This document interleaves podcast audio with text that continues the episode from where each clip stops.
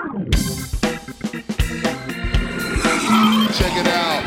GDO presents. GDO presents. Play your life. Here we go.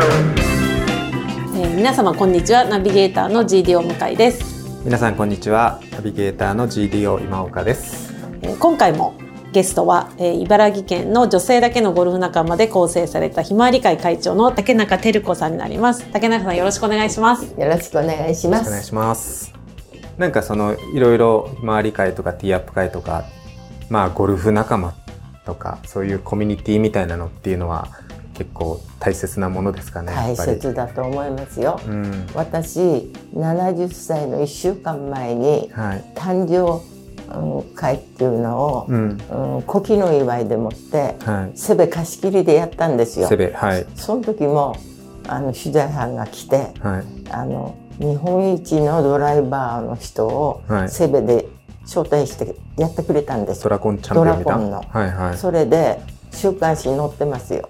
えそ週刊誌お誕生日コンペに取材が来たんですか？そうです。それで、すごいですねなんで来たんですか？そう。大人数でやってたんですか？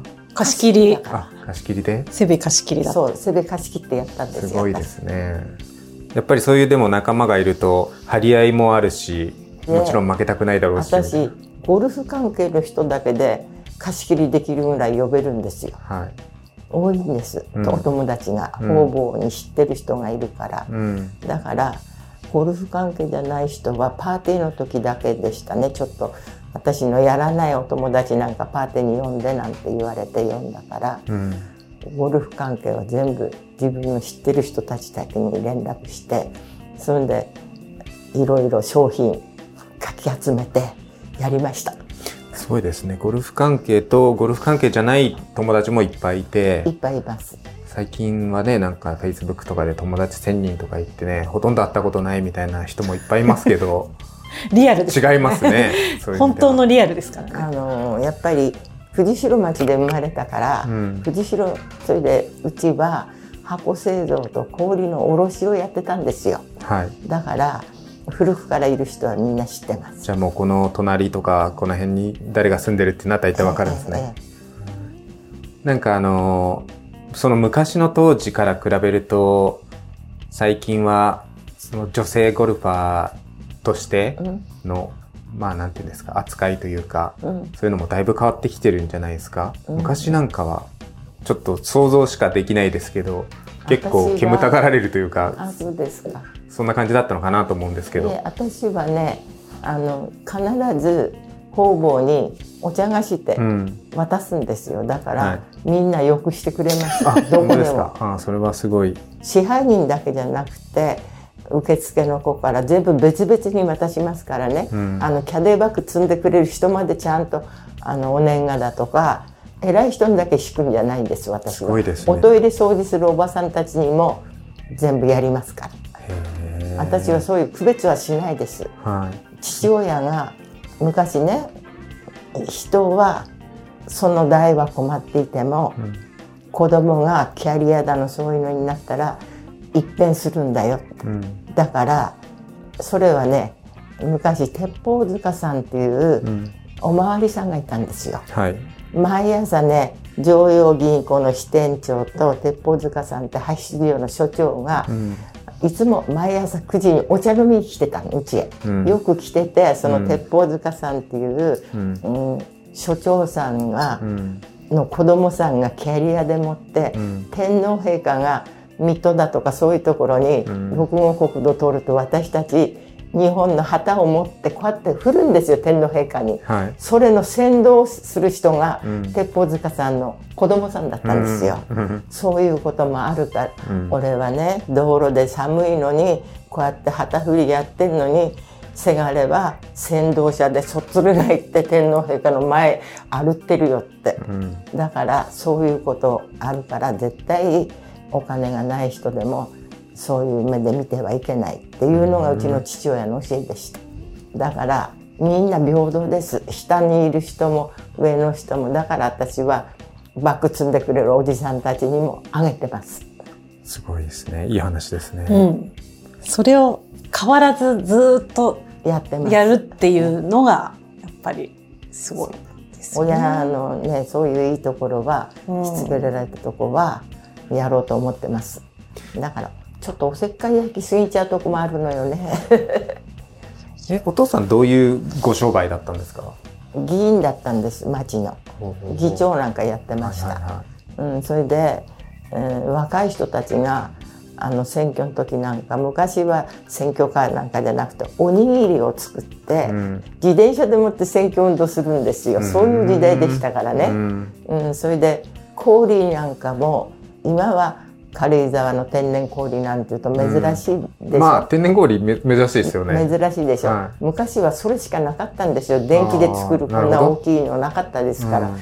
だから私なんかも軽井沢に行って天然氷をあの汽車ではい。持ってきて、はい。それでうちのあの大谷石で組んだ蔵があるんですよ、うん。氷浦っつってね、そのこうやって氷木をねこうやってこういうはい木を切るとカスが出るでしょ、はいはい。それをね氷の間に入れるんですよ木くずを。はい。ええ、その蔵があるんですよ。今でもそこに入ってます。今は電気でやってますけど、うん。そこに貨車で積んできて、はい。そういう卸やってましたから氷うん。氷と箱製造なんですようちは。あと氷やってんですよ。そんでおじいさんは日本橋の兜町で金貸しやってた人ですもそう。だからおしゃれな職業です。へ おじいさんっていうのはそういう人でした。え。確かにそういう環境の人だからこそというのかね、その人にね上下はないというかね、区別しちゃいけないっていそう。発想も出てくるのかもしれないですね、逆にね。うん。なんか。でも竹中さん自身は結構激動の人生をね歩まれててあのお嫁に行くね結構若くして20過ぎでそうです。ご結婚されて出産されてるんですけどその時代には珍しいのかな？離婚されてシングルマザーで。でも私ねあのお見合いだったんですよ。はい。お見合いで結婚したの。やっぱりボーイフレンドは何人かいました。大学生。はいはい。でも結婚だけは親の言うこと聞こうと思ってたうん。のだけどダメだったんですか？はい。やっぱりなんて言うんでしょうねあの自分勝手な人だったのね随分我慢はしたんですけど、はいそれで私が商売バンバンやり始めちゃったのでサラ金に手出したんですよ旦那が。はい。それのサラ金を私が背負う代わりにはい。旦那の親を呼んで別れますっつって男前ですね。それで借金全部払いました私。あーすごい。ええ、その当時で2000、3000万近かったですよ。すごいですね。はい。でもね、うん、働けばなんとかなると思いましたよね。でもその当時どどうです？今女性そんな働くっていう社会じゃなかったんじゃないですか？えあのね、姉が着物屋さんのデパートになんか卸してる問屋さんの仕立て物をやってたんですよ、うん姉が。それで私こっち来てからすぐに姉にアイデア出したんですよ。うん姉さんあの着物はいくらでも引っ張れんだからトラックに積んできてもらって姉んちあのお針を教えている先生を頼んでお針子さんなんかいっぱいいたから広いところがあったんですよ2階ね。そこへトラックで積んできてもらってこうやって反物をエゲタイに積んで私のもう宝石始まってましたから、うん宝石のお客呼ぶから私は資本がないから、お姉さんが売り上げのお金は問屋さんに現金で払わなくちゃいけないから払ってください。その代わり例えば3日間やるんですよそれ、うん。問屋の人もあの秋田屋旅館さんっつってね、うん。小さい旅館に2人ぐらい来るんですよ、う手伝いに。うん。その人たちに来て私のお客をバーンと私が全部車で送り迎えするんですよ。うん。それで売り上げの儲けたね半分。うん。あの現金だけじゃなくてその頃もゲープもやってましたから、うん。それはあの集金も全部私やるから、うん。とりあえず問屋の支払いだけは姉がしてくれ。うん。それで1 3日間の売り上げでその当時300万から売り上げですよ私。うん。そんで姉は仕立てをやっているから仕立ての人たちって農家のおばさんが多いんですよ、うん。こうやって着物縫う人は。はい。だからお客さん呼べないんですよ。うんだから私がそういうアイデアを出して、うんそれで姉からバーッと現金前金でもらうわけですよ。うんその返し売り上げの儲けの半分はお姉さんがねただお金あります姉ありましたからねうんそういうアイデアを自分で考えてお姉さん問屋からいくらでも着物引っ張れんだからやりましょうよっつってねそういうお金ないと頭使うんですよ。いやでもやっぱりその家計的にいろいろ商売やられたりしてたっていうあれがあるから、お金に対する考え方がねね昔から結構しっかりしてるというか。そうですね。何しろ若い時からお金使って遊んでましたから、だからよくね娘が今でも丸山明宏のいる銀パリだとか、はい。そういうとこ話題にするでしょ、はい。そんなとこ入り浸ってましたからね。私銀座で遊んでましたから。何しろ遊ぶのにはお金がないと生活もできませんから、はい。お金取る術はいろいろ考えましたよね。うん。えちょっとじゃあ話を戻すと？そうですね、まとめではないんですけど、はい。ちょっと一つ聞きたいことはなんか竹中さんにとって豊かな人生ってどういう人生ですか、豊かな人生ってうん。人それぞれだと思うけど、うん。私は自分では豊かな人生歩いてきたなと思うんですよ。うん。もう海外旅行もガラパゴスぐらいしか行かないとこないぐらい歩ってます。もう本当に。すね。それこそ歩ってます。はい。あれ見てもわかるでしょうけど、は本当に歩ってんでい。すよ。いろいろ。あれは何ですか？スプーン。スプーンです。世界中で集めてきた。そう集めてる。え集めるのが好きなんですか？えそうです。スプーンを。うだから行かないのはガラパゴスで残念だなと思って70あコロナだから78歳の時ですね、うん。クラブツーリズムも知ってますから、うん。一年で行ってるからう、ん。うんそこに電話したら竹中さんいくら顔でも行けませんって言うんですよ、うん。そしたらガラパゴスは70歳までだって言うんですよ。うん。70歳にしか見えないよ。若作りしてるからって言ったら、ダメです。あのパスポート提示だからって言われてそれでいけないんですよ。ガラパゴス年齢制限あるんですか？あるんです。知らなかっあたそんな。コモドドラゴンとガラパゴスは行ったんだ。コモドドラゴンとインドのコモドドラゴンとそうその動物を見に来て動物好きなんですよ、は55歳の時にね私アフリカなんかも行ってんですよ、はい。だから、えーコモドドラゴン島に行きたいなあのこんな大きいトカゲの大きいの。いそういう島が島。インドの島。そう。それでそこにはホテルがないから船で、えーあの宿泊するんですね、ところが提示しないと島に上がれないんだ70歳以下じゃないとダメって言われるん70ですか？歳以下じゃないとダメだそうです。へえそんなのがあるんですね。知らなかった。海外旅行行くときは、はい。ゴルフは関係なく？関係なく行く人がいたんですよ。あのドバイなんかももう流行りだしたら「それ行け!」っつってさ もう行ってたんですよ。あの豊かな人生という話でいくと、そういう旅行は行ってきたんですけどってことですか？うん、旅行はね楽しかったですね。はい。旅行行く前がちょっと楽しみで行っちゃうとなんだ行っちゃったって終わっちゃうんだけどはい。やっぱり旅行って楽しいですよね、旅行がうん、旅行が好きと。うん。旅行と焼きいろんなところに行ってきて、旅行と焼き物。うん、焼き物とゴルフかな。はい。じゃあ向井さんありますか？いやー、もうね、4回目のホールインワンは達成したい。いやもうできないかないやいやと思ってんだけどまだやれれば当たったらまぐれで入るかもしれないね。まぐれじゃないんじゃないですか、3回やってるから。そんなことないですよ。で今、えー今年84歳で、ゴルフはどれぐらいまでやりたいですか？90まではやりたいなと思ってます。あとだって6年だから元気でいればやれるでしょう。ん。だってこの間もこどここ行ってきたんですよ。コンペ？そうです。うんそしたらみんな飛ばないんだよね。だから私見てて私結構飛んでる方だったから、はい。まだまだできるなと思って。はい。これも良かったですよ。39、39で前だから回りましたよ。えそで参加してるのは何歳ぐらいの方たちなんですか？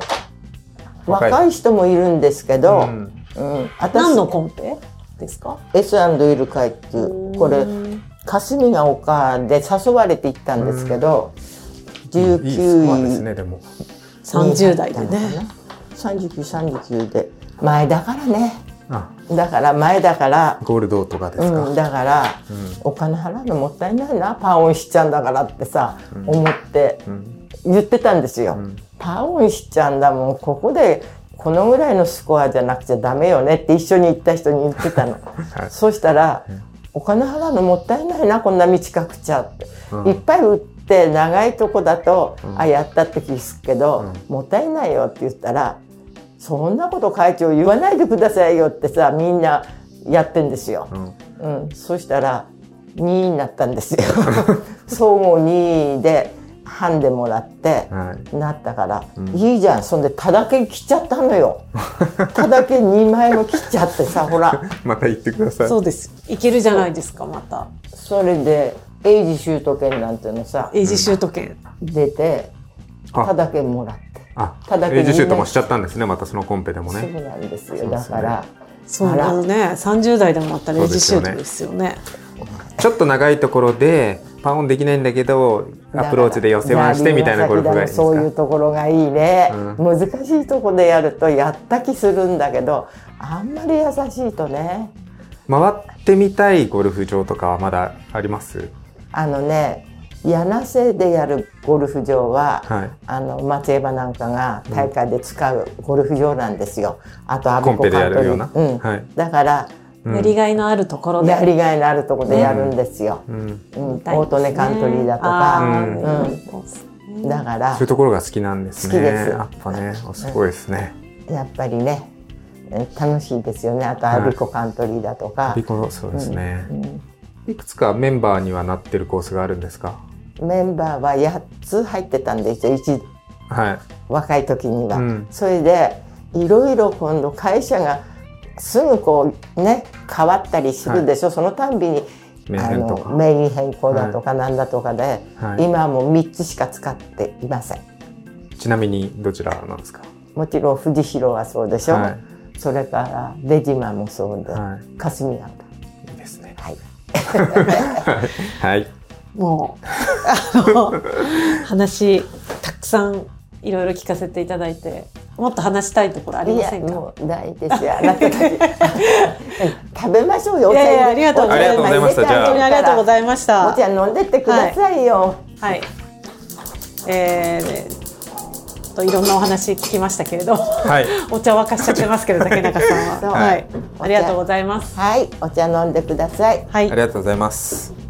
えー、竹中さんいろんなお話を聞かせていただき本当にありがとうございました。あり。がとうございましたえーこのポッドキャストの他にもインスタグラムのですね @GDOPYL アカウントでプレイユアライフな情報をどんどんお届けしていきますのではい。皆さんフォローしていただきたいと思います。はい。えーでは次回お会いする時まで皆さんお元気で GDO プレゼンツプレイユアライフでお会いしましょう。皆さんさようなら。さようございましありがとうございました。ありがとうございました